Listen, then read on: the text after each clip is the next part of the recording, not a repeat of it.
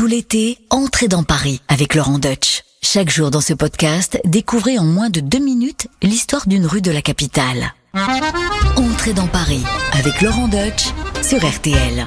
C'est une rue qui est unique à Paris.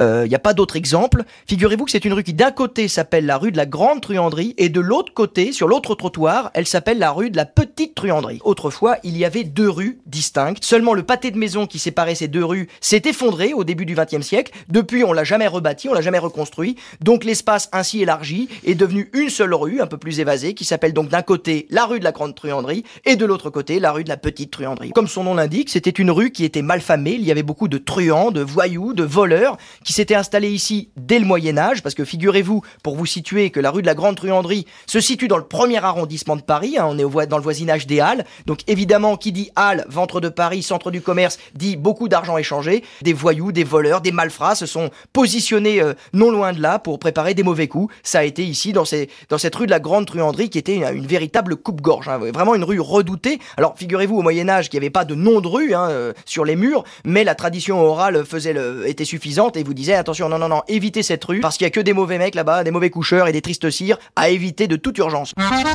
Laurent Deutsch sur RTL, entrée dans Paris.